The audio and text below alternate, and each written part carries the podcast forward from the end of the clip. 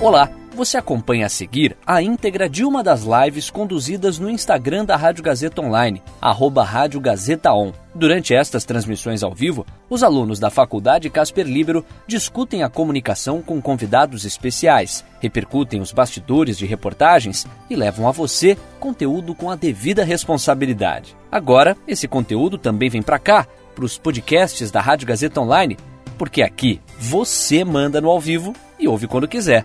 Boa live para você! Eu sou Caio Melo para mais uma live da Rádio Gazeta Online em parceria com a revista Esquinas. E hoje nosso papo é com o Marcelo Seuani. Ele que é casperiano e repórter de Esquinas e ele produziu uma reportagem que ele conta detalhes sobre um grupo voluntário que produz equipamentos de proteção que vão ser doados depois para hospitais em meio a esse combate da pandemia do Covid-19. O Marcelo integra esse grupo, inclusive, essa equipe, junto ao João Pechansky, professor de Ciência Política da Faculdade Casper Libero. Então a gente vai saber mais sobre esse processo de produção, essa equipe deles e também os bastidores da reportagem que o Marcelo produziu. Vou chamando o Marcelo aqui para a gente começar. E eu lembro que eu chamo e convido você também para participar. É muito importante o seu comentário. Pode mandar comentário, pergunta, dúvida que for surgindo. Pode mandar. A live também é de vocês. Então é muito importante a participação de vocês. O Marcelo ainda não está aqui com a gente, mas é uma ação bastante bacana da parte deles, né? Que estão produzindo esses equipamentos de forma voluntária, exatamente para serem doados para hospitais, para locais de apoio, para receber que recebem doações e estão aí na frente do, da linha de frente aí do combate à pandemia do Covid-19. Pessoal já entrando aqui. Boa tarde, Malu. Boa tarde, Alex. Boa tarde, quem está entrando. Obrigado já pela participação de vocês. Estamos aqui só aguardando o Marcelo chegar para a gente começar então aqui nossa conversa. A Clara já pelo tema da live. O tema da live, Clara, vai ser a reportagem que o Marcelo Seuani, casperiano e repórter de esquinas, fez sobre esse grupo voluntário, um grupo voluntário que produz máscaras, equipamentos e outros equipamentos de proteção individual e doam esses equipamentos para os hospitais que estão aí na linha de frente com a pandemia do coronavírus. Deixa eu dar uma olhada por aqui. O Marcelo já tá, já deve estar tá conectando aqui com a gente, mas eu lembro então Assim que começar, vocês podem mandar perguntas. É um assunto que vai render bastante. A reportagem dele bem bacana, inclusive porque foge da reportagem comum, do padrão escrito estritamente jornalismo clássico, né? Não deixa de ser jornalismo, evidentemente, mas é um jornalismo que traz elementos de descrição e, sobretudo, o repórter, o Marcelo, ele está ali participando, ele não está contando sobre outras pessoas que estão fazendo esse essa produção, ele está ali na linha de frente, ele está ali participando, por isso esse relato é tão válido, tão importante. E agora sim, vou chamá-lo aqui para a gente começar. Opa, agora sim. Marcelo, tudo bem? Tudo certo, tá me ouvindo aí? Tudo bem, estou ouvindo bem, sim. Beleza. Marcelo, primeiro de tudo, como que surgiu essa ação? Você chegou a ser convidado pelo Pechansky para participar? Então, eu estava no Facebook e aí eu acabei vendo uma postagem do próprio professor Pechansky sobre o projeto, uma foto dele produzindo e eu me interessei muito justamente por ser impressão 3D, que eu não conhecia nada, realmente não, não sabia do que se tratava. E fiquei interessado e chamei ele para conversar. E aí ele me introduziu o projeto, perguntei se precisava de ajuda, que eu queria realmente tomar ação é, na prática, não só na teoria, que como a gente está em casa a gente não pode fazer muita coisa. E acabei trocando uma ideia com ele, ele falou que precisava de gente, aí acabei indo. Entendi. E por que, que você decidiu transpor essa ação que vocês fizeram e tudo mais para uma reportagem? Qual foi a sua ideia? Então, a gente crê que num tempo como esse que a gente está passando, é, a gente sabe que é difícil de ajudar, mas a gente pode ajudar de alguma maneira. Então, a partir do momento que você participa de uma ação dessa, até em conversa com o professor Pechance, com o professor Ratier, posteriormente, a gente concorda que é importante divulgar para as pessoas realmente saberem o que está rolando, saberem que podem ajudar de alguma maneira. Então, em conversa posteriormente com o professor Ratier, o professor Pechansky e o professor Ratier entraram em contato, e a partir disso o Ratier acabou me convidando para escrever um relato sobre, aí eu acabei tirando umas fotos e saiu o relato publicado aí pela Esquinas. Exatamente, é sobre ele que a gente vai falar, inclusive. Agora, antes de mais nada, você comentou inclusive da impressão 3D. Eu confesso também que eu sou bem leigo nessa parte, não sei como é que funciona uma impressão 3D. Mas como é que funciona a produção lá dos equipamentos? Como vocês produzem esses equipamentos? Quais equipamentos? Quantos equipamentos? Quantas pessoas que participam dessa ação? Conta mais pra gente. Então, eu tava com muito medo, para falar a verdade, antes de começar. Eu fiquei meio assustado, mas o professor Peixantes acabou me acalmando, assim. A gente está no Instituto de Matemática e Estatística da USP. Então, a gente tem uma sala lá de impressão 3D com quatro impressoras, mas apenas três estão em funcionamento. O que, que a gente faz, basicamente? A gente trabalha com software francês. É, justamente a gente trouxe a tecnologia da França, porque aqui no Brasil ainda é muito pioneiro e lá já está bem mais avançado. Então a gente manipula o software para justamente programar as impressões. A gente faz a manutenção das próprias impressoras, que é bem simples. É, como elas são submetidas a uma temperatura elevada, a gente passa uma cola industrial, que é onde o material, o fio, vai formando camadas e vai sendo impresso em 3D é, na, na operação. Então a gente faz a manutenção dessas, dessas impressoras e a gente está confeccionando as bases das viseiras, que a viseira ela é composta por três materiais: a base, impressa 3D, o papel de acetato, que é justamente aquela proteção que a gente está acostumado a ver na frente, e um clips que fixa o acetato à base. Então, basicamente, a gente imprime a base e o clips. O acetato é proveniente de, de doação de instituições e empresas. E só podem duas pessoas no local, na verdade. Dependendo da ação, quando a gente precisa uhum. produzir, já fazer uma entrega, aí às vezes podem, a gente pode flexibilizar um pouco, mas no máximo duas a três pessoas usando máscara o dia inteiro, é, higienizando as mãos e não tirando a máscara por um segundo. Essa restrição por conta da pandemia, né? Isso, isso. Ah, perfeito. E assim, então, o fato de vocês estarem só os dois ali, deu uma certa intimidade para vocês, ajudou a criar e inclusive quebrar esse padrão, essa hierarquia professor-aluno? Então, a gente acaba esquecendo um pouco que os professores são pessoas, né? E a gente fica todo intimidado uhum. com essa questão da autoridade, mas o professor Pechansky, assim como muitos professores da Casper que eu conheço, que eu tenho um contato mais íntimo, são muito tranquilos e a gente entende que no momento de uma situação dessa que a gente está passando, a solidariedade é superior a qualquer possível hierarquia entre professor e aluno. Então, é, com as conversas que a gente vem tendo lá, é, tanto pelo Facebook, onde a gente tem contato, como lá presencialmente mesmo, é, não houve nenhuma quebra porque de fato não houve esse ambiente. É, a partir do momento que os dois quiseram ajudar, a gente estava se tratando ali como amigo mesmo e é assim que deve ser, porque o trabalho em conjunto a gente sabe, pode até parecer clichê, mas o trabalho em conjunto é que faz a diferença. Então, se a gente ficar um pouco problematizando demais essa questão, não que, eu, que você esteja problematizando, mas se a gente ficar hum. pensando, tipo, ah, tô com vergonha de falar com uma professora, aí a gente acaba empacando. E o intuito é ajudar, não é nunca ficar na zona de conforto, né? Eu penso, pelo menos. Claro, claro. E falando em professor, chegou pergunta aqui do, de um professor, o Rodrigo Ratier, até que você tinha citado. Ele pergunta, primeiro de tudo, ele faz um elogio. Ele, ele tá elogiando aqui, falou do belo bigode, Marcelo. Oh, e ele pergunta: Você acha que essa reportagem trabalha na conjunção entre militância e jornalismo? Como é essa relação para você?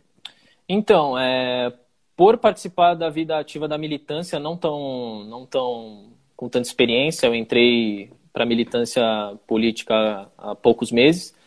É, eu creio que tudo tem a sua parcela de ação. A gente sabe que com um contexto político difícil aqui no Brasil, a gente sabe que eu sou filiado a um partido de oposição ao governo atual e a gente, aliás, só para ressaltar, a ação não tem nada a ver com o partido, só, só para responder a pergunta.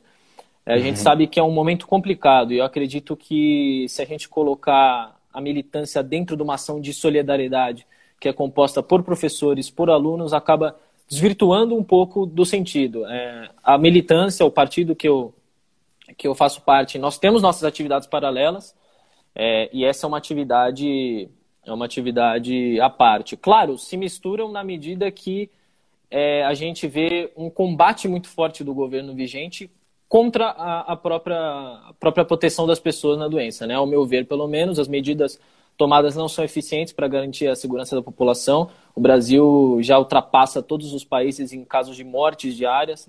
Então, acredito que assim, dá para conciliar, mas o intuito dessa ação não é conciliar.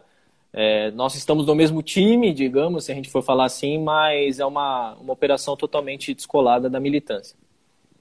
Suprapartidária, então. Isso, isso.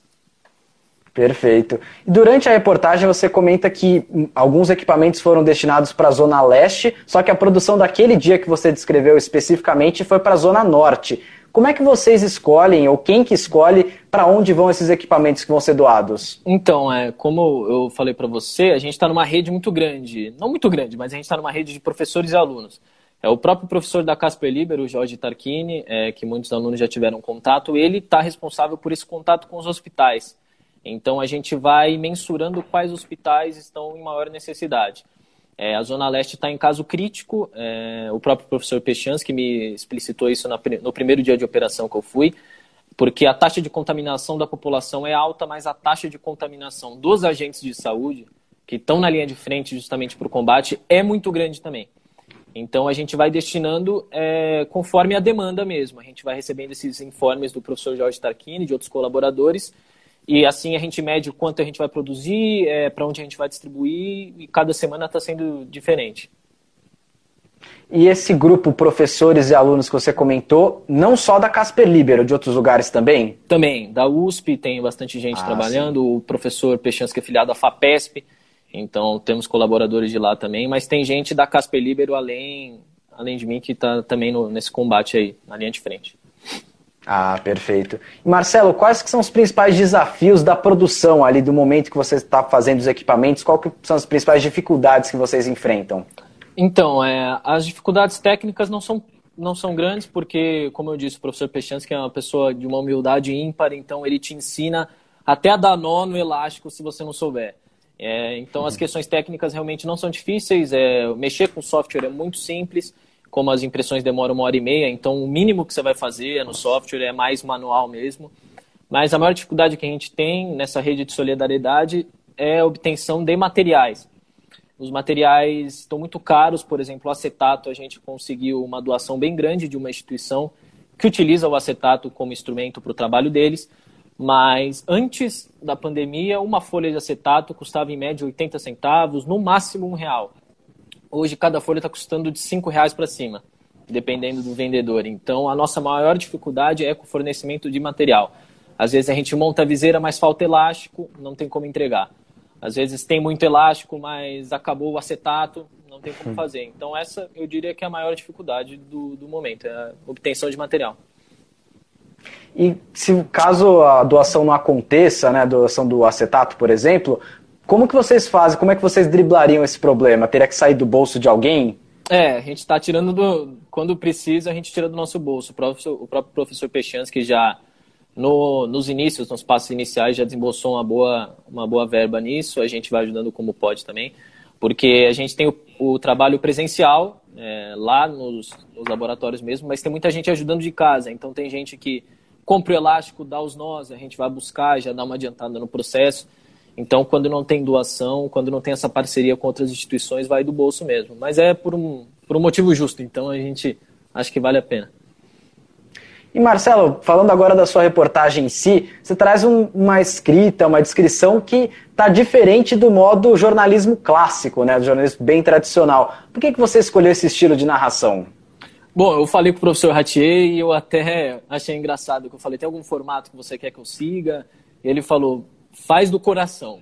Eu falei, tá bom, então eu vou seguir a sua, a sua, a sua recomendação. Eu gosto mais de dar um trato mais literário, justamente para as minhas escritas, mas é um gosto pessoal. É, e eu, é, foi importante ressaltar realmente os dados, os, o, fato, o fato mesmo, né, de quantos materiais a gente estava produzindo, mas eu decidi dar uma pegada mais literária porque eu acho que, assim, com tudo que a gente está passando, isso foi até uma discussão que eu tive com o professor Heitor, é, também da Casper Liber. E um, nessa situação que a gente está passando, é necessário a gente humanizar um pouco as coisas. A gente está convivendo com um número de mortes gigantesco por dia, a gente não está acostumado realmente a isso. Eu acho que, assim, se você chegar com os dois pés no peito, que é o que a gente está vendo frequentemente nos noticiários, é, eu acho importante dar uma pausa nisso, porque não são só números, são pessoas. Então, eu achei importante trazer uma humanização para essa experiência, não só para explicar ela de uma maneira mais leve, mas que também mostre para as pessoas que é realmente algo humano. São pessoas que estão lá produzindo, pessoas que estão lá indo aos sábados na USP, ajudando de casa. Então, basicamente, essa foi a minha intenção. pessoas produzindo, outras pessoas na linha de frente da saúde outras Sim. pessoas que adoecem e muitas morrem né, por dia Sim. no Brasil. Então, é tudo, a humanização acho que é fundamental por conta disso. E agora, ainda sobre o seu estilo de escrita, tem algum autor ou mesmo algum jornalista que te inspirou a escrever dessa forma? Olha, a gente vai pegando referências ao, ao longo do tempo, né? Eu lembro de uma aula do professor Márcio, até no primeiro ano de jornalismo, que ele explicou um pouco sobre Bakhtin e essa junção de discursos. A gente vai pegando um pouquinho é, ao longo do tempo, mas não teve uma inspiração, assim, trouxe muitos elementos de um só autor. Acho que foi a construção mesmo que eu fui pegando com leituras individuais, com a Casper, com a própria experiência que é, você sabe, na faculdade a gente escreve muito, então você vai pegando um pouco de experiência e vai misturando. Mas não teve uma, uma fonte é, única, não. Eu diria, inclusive, que está bem parecido alguns pontos com a Eliane Brum, o estilo de escrita da Eliane Brum, não sei se você honra, conhece, né? mas é, ai, com certeza. Eu acreditaria se fosse Eliane Brum escrevendo o texto. não, não, se fosse Eliane Brum escrevendo, com certeza a qualidade estaria bem, bem acima. Ela, ela é uma referência, com certeza, para todos nós. E a Eliane Brum, para o pessoal que está acompanhando a gente, é uma jornalista, só que o estilo de escrita dela é um jornalismo bem literário, um estilo bem descritivo, e ela escreve inclusive sobre histórias bem peculiares, histórias às vezes que fogem da grande mídia, história de personagens bem específicos, esse é o grande diferencial dela, uma das principais jornalistas nesse sentido, ela é uma brilhante escritora também, tem livros publicados, ela é fantástica. Marcelo, você comentou um pouquinho lá no começo sobre esse, essa questão que só podiam estar duas pessoas ali na produção e sempre de máscara. Quais outros cuidados que vocês tiveram que tomar na produção desses equipamentos de proteção também? Oh, basicamente, é, a gente tem os cuidados de higiene que a gente está seguindo claramente as recomendações da Organização Mundial da Saúde. Então, a gente não tira as máscaras é, em momento algum. Se a gente tira só para almoçar, mas a gente senta um pouquinho longe justamente quando a gente vai almoçar. Mas higienização das mãos o tempo inteiro. É, os materiais já estão previamente higienizados, que a gente também tem um equipamento de proteção lá. É, mas creio que é isso. E as caixas para entrega também, que a gente utiliza a caixa de papelão, elas também têm que estar limpas.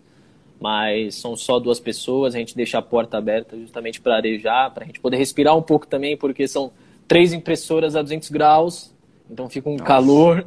Então a gente vai fazendo basicamente isso, mas seguindo todas as normas mesmo. Chegando em casa, a gente já vai direto pro banho, lava a mão, higieniza tudo que a gente encostou, basicamente isso. Deixa as roupas em quarentena, né? Sim, sim, sim. E qual foi a história mais curiosa que você vivenciou ali na produção das máscaras? Olha, eu não, não diria curioso, a gente viu algumas pessoas fazendo Cooper na USP, o que a gente ficou bem indignado.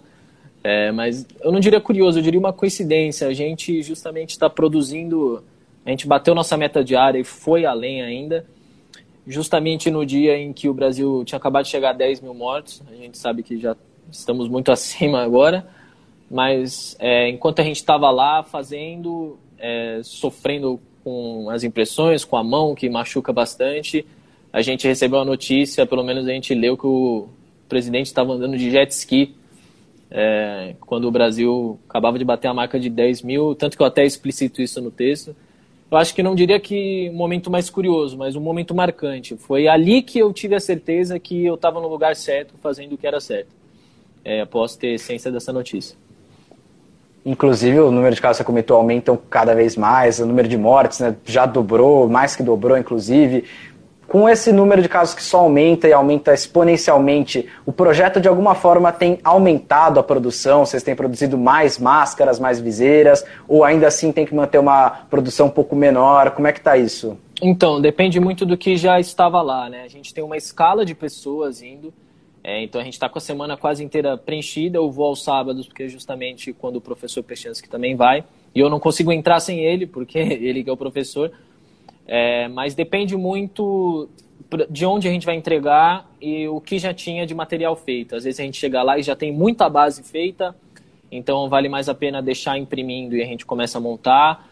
É, mas se a gente sabe que um hospital está numa condição muito ruim, eles precisam de tal número. É, precisam de 250 viseiras prontas para entrega naquele mesmo dia. Então a gente já foca justamente nas montagens, deixa as impressões um pouco de lado e já, já tenta maximizar o, o esforço para que a ida vá, tipo, vale a pena, sabe? Não, não desperdice nada, nenhum tempo. E você está nessa linha de frente, voluntária, inclusive, de ações no combate da pandemia. Fez você é, mudar alguma forma de enxergar o nosso atual contexto? Olha, eu já enxergava o atual contexto com uma mistura de pessimismo e otimismo. Né? A gente tem o, o pessimismo pela situação triste que está acontecendo, mas a gente tem o otimismo de querer mudar ela. Porque eu acho que se a gente não tiver. Se isso não servir de motivação, nada mais serve. É, mas eu acredito que alterou na medida de que eu tive ciência de que a gente pode ajudar. É, como eu disse uma vez, a gente estava voltando de uma das idas e o professor falou que a gente tende a observar isso como se fosse um ambiente muito macro, mas que na verdade são as microações que, que realmente modificam. Eu lembro que uma amiga minha também disse que a gente gosta de reclamar da política e a gente sempre reclama com motivo, mas a política é feita de pessoas. E a partir do momento que as pessoas tomam ação, é que as coisas acontecem, as coisas não, não se modificam se a gente não tomar ação. Então, acho que alterou o contexto na, na forma que eu pude enxergar que a gente pode ajudar. Por isso, a divulgação em massa que a gente faz. A gente tem a recomendação justamente de todas as ações. Tirar foto, colocar nas redes sociais, compartilhar com os amigos, para que a gente possa agitar mais alguém para entrar para o projeto. E depois que você produziu a reportagem, algum aluno, algum amigo seu, algum professor, algum leitor, que né, depois da sua reportagem, chegou a te procurar para saber como que poderia ajudar, como poderia participar desse projeto também? Oh, bastante gente procurou. É, lógico que não todas as pessoas que me procuraram ou que procuraram o professor Pechansky, que ele também está aberto a escutar as pessoas que querem ajudar, é importante a gente deixar isso. É, muitas não conseguem ir presencialmente porque ou moram com pessoas no grupo de risco, ou enfim, por motivos pessoais, não cabe a gente a julgar. Mas algumas pessoas vieram atrás, tanto que a gente já conseguiu mais uma pessoa da Casper, inclusive, para nos ajudar agora, que já tinha conversado com o Pechansky, mas depois, não sei se necessariamente de ler a reportagem, mas depois que, que viu a mobilização, veio me chamar também para saber como estava acontecendo e a gente conseguiu mais uma pessoa para ajudar. Então, sim, a, as pessoas vêm procurar, mas aí, dependendo da, da trajetória pessoal delas, do, da rotina, elas conseguem ajudar da forma que puderem ou não. E voltando até para as microações no geral do combate à pandemia, a sua reportagem, você acha que pode inspirar as pessoas, da onde elas estiverem, fazer alguma microação para combater o coronavírus? Oh, eu creio que não só a minha reportagem, né? Eu creio que tudo que a gente está vendo, eu acho que são momentos difíceis, eu entendo que a gente não raciocina muito bem o que está acontecendo e nós temos o acesso à informação, pelo menos nós estudantes da, da Casper Libero, nós temos acesso à informação. Então, acho que é importante a gente centralizar o que está acontecendo e realmente, é, não só com a reportagem, mas que tudo que, toda essa rede, cada live que as pessoas falam explicando, cada número que sai no jornal, cada declaração pífia que nós temos que escutar, motive as pessoas realmente a tomarem uma ação que não é difícil. É, não precisa ser nessa rede de solidariedade. Se você desceu e comprou comida para seu vizinho que não pode sair de casa, você já ajudou. Se você conscientizou uma pessoa que ela deve usar máscara, você já ajudou, sabe? Então a gente também não pode ter a pretensão, é, como a gente escuta muito também no curso de jornalismo, do jornalismo Clark Kent, né? o jornalista super-homem. A gente não consegue salvar o mundo sozinho, mas a gente consegue salvar o dia de uma pessoa, por exemplo. Eu acho que isso já, já basta. Então, que não só a reportagem, mas que tudo que a gente está vendo possa movimentar as pessoas.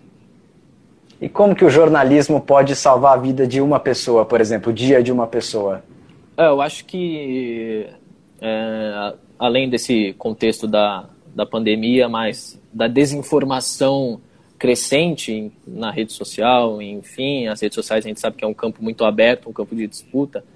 Eu acho que a informação pode realmente salvar o dia de uma pessoa e a gente está vivendo é um combate à informação gigantesco, né? Um descrédito na ciência, um descrédito no próprio jornalismo, é, os jornalistas não sendo incapazes de cobrir o presidente da República por sofrerem agressões, por não estarem se sentindo seguros, e isso é um absurdo. É, é uma ofensa para a imprensa, no geral, para a livre imprensa, e eu acho que a informação salva a pessoa. Você falar que ela deve seguir a recomendação da, da Organização Mundial de Saúde, você salva uma pessoa, que ela deve realmente ficar em casa, cumprir o isolamento. é, não acreditar em teorias da conspiração, checar as informações, né? Que a gente sabe que rola por aí. Então, acho que a informação é, é uma das chaves para o combate mesmo. E a imprensa, né? A imprensa livre é sempre um dos pilares da democracia, né? Invariavelmente. Sim. Marcelo, queria saber mais sobre o futuro da iniciativa agora. Depois que passar a pandemia, no contexto pós-pandemia, vocês vão de alguma forma começar, é, continuar o trabalho de vocês? Vocês vão ter que reinventar o trabalho? Existe algum pensamento nesse sentido já? Olha, é, não existe ainda porque a gente está na crescente da, da onda de contaminação, o país ainda não desacelerou os casos, então nosso foco atual mesmo é na pandemia. Para o futuro a gente pode ver, a gente sabe que os efeitos pós-pandemia vão ser muito ruins também, a gente tem ciência disso, então o foco realmente é no agora. A gente ainda não discutiu o futuro, mas é, bom, enfim, a gente não sabe como a situação vai ficar, mas o futuro está aí para a gente compreender depois. E quais outros aspectos sociais, quais outras, é, outros grupos essas impressoras 3D e essas ações poderiam ajudar também? Olha, eu não sou o maior conhecedor da, do potencial das impressoras 3D. É, eu sei que aqui no Brasil é muito pioneiro, na França e em outros países é, que fazem a prática há mais tempo, a gente sabe que eles conseguem imprimir peças de carro, conseguem imprimir até respiradores, que é o que a gente não está conseguindo fazer agora. Então, eu acredito que é a ciência e a tecnologia avançam a cada dia, a gente tem que usar isso para o nosso bem a favor da população, a favor da saúde, a favor é, desses fatores. Então, não, não lhe afirmo que sei o que ela pode ajudar, mas sei que pode ajudar muito. Eu não sei no, em qual, qual setor, é, eu teria que fazer um, um estudo maior, mas com certeza a tecnologia está aí para ser aproveitada. Perfeito, Marcelo. Muito obrigado então por esse papo, por essa conversa. E agora até vou deixar um espaço aberto aqui para você convidar quem está nos acompanhando tanto para ler sua reportagem, como para quem sabe de alguma forma ajudar a iniciativa de vocês também. Sim, é, a gente a reportagem está publicada no site da Esquinas, que é revistaesquinas.casperlibero.edu.br. É, você pode procurar lá que você vai achar um monte de reportagem legal, não só a minha, tem um monte, o pessoal está produzindo muito bem. É, e digo que, para deixar um recado, é que assim, é, tomem ação na medida do possível, na medida de suas capacidades. É, você ajudar uma pessoa, você tirar um tempo para informar uma pessoa, ir no mercado, é, enfim, já ajuda bastante. E quanto a ajudar a nossa rede de solidariedade, eu digo, eu faço um. Eu não sei se todo mundo me tem nas redes sociais, mas enfim, tem o professor Pechans, que tem os, a revista Esquinas. O compartilhamento é o que mais ajuda, porque justamente nos ajuda a ter contato com com outras instituições que podem, enfim, oferecer doação. É, se você quiser ajudar a gente, você pode entrar em contato comigo, pode entrar em contato com o professor Pechansky, é, que a gente está fazendo essa mobilização. Então, se souber de materiais, é, enfim, acredito que a ajuda seja mais. Se quiser participar do, do projeto também, só chamar que a gente conversa, ver o que está precisando, o que, o que não está. E acho que é, que é basicamente isso. A repercussão é grande, a gente sabe do poder das redes sociais, então a reportagem, não sei se foi informado por Esquinas, foi parar na França até. Foi, me foi reportado pelo próprio professor Pechans, que ele ainda não conseguiu o material, mas foi traduzido para o francês. Então, acredito que o compartilhamento massivo nas redes sociais que a gente vem fazendo é o que mais ajuda mesmo. Exato, a gente fala muitas vezes do poder nocivo das redes sociais, mas tem um poder muito benéfico também, né? Sim. Então a gente tem que usar para o bem as redes sociais, como qualquer ferramenta que pode ser usada para o bem e para o mal. Pessoal, essa live aqui vai ficar disponível. Eu vi que tem muita gente que entrou no meio do caminho, muita gente entrando, inclusive agora, no finalzinho. Essa live vai ficar disponível no nosso IGTV, aqui no nosso Instagram, mas também vai para o nosso canal no YouTube, para quem quiser acompanhar depois na íntegra nosso papo. O Ratinha está até comentando aqui, entre 70 reportagens da cobertura, essa foi top 5. Olha ah, só, é outro dado é importante da reportagem, então, só mostra o poder da solidariedade, o poder das redes sociais e do jornalismo agora para o bem. E aqui o último convite, pessoal. Daqui a pouquinho, na Rádio Gazeta Online, 5 horas da tarde, tem Discoteca Gazeta com Cleiton e Cledir hoje, dupla referência para quem quer conhecer mais sobre a música popular brasileira nos dias de hoje. Vai, você que, que quiser acompanhar, pode escutar pelo site radiogazetaonline.com.br ou então no nosso aplicativo que está disponível no sistema Android, também disponível no sistema iOS. Eu volto então na sexta-feira, 4 horas da tarde. Conto com a participação de vocês. Muito obrigado a todo mundo que interagiu, mandou mensagem, mandou pergunta por aqui. Marcelo, muito obrigado de novo. Cara, foi um prazer. Eu que agradeço o espaço e eu acho que a gente tem que seguir junto nessa, então vamos firme aí. Obrigado. Isso daí. Tchau, tchau, gente. Tchau, Marcelo. Tchau, tchau. E aí, curtiu? Essa foi a íntegra de uma das lives conduzidas no Instagram da Rádio Gazeta Online, arroba Rádio Gazeta On. Siga a gente por lá e fique ligado nas novidades. São os alunos da Faculdade Casper Libero com a mão na massa para levar a você um conteúdo de qualidade. Podcasts Rádio Gazeta Online. Você ainda mais conectado.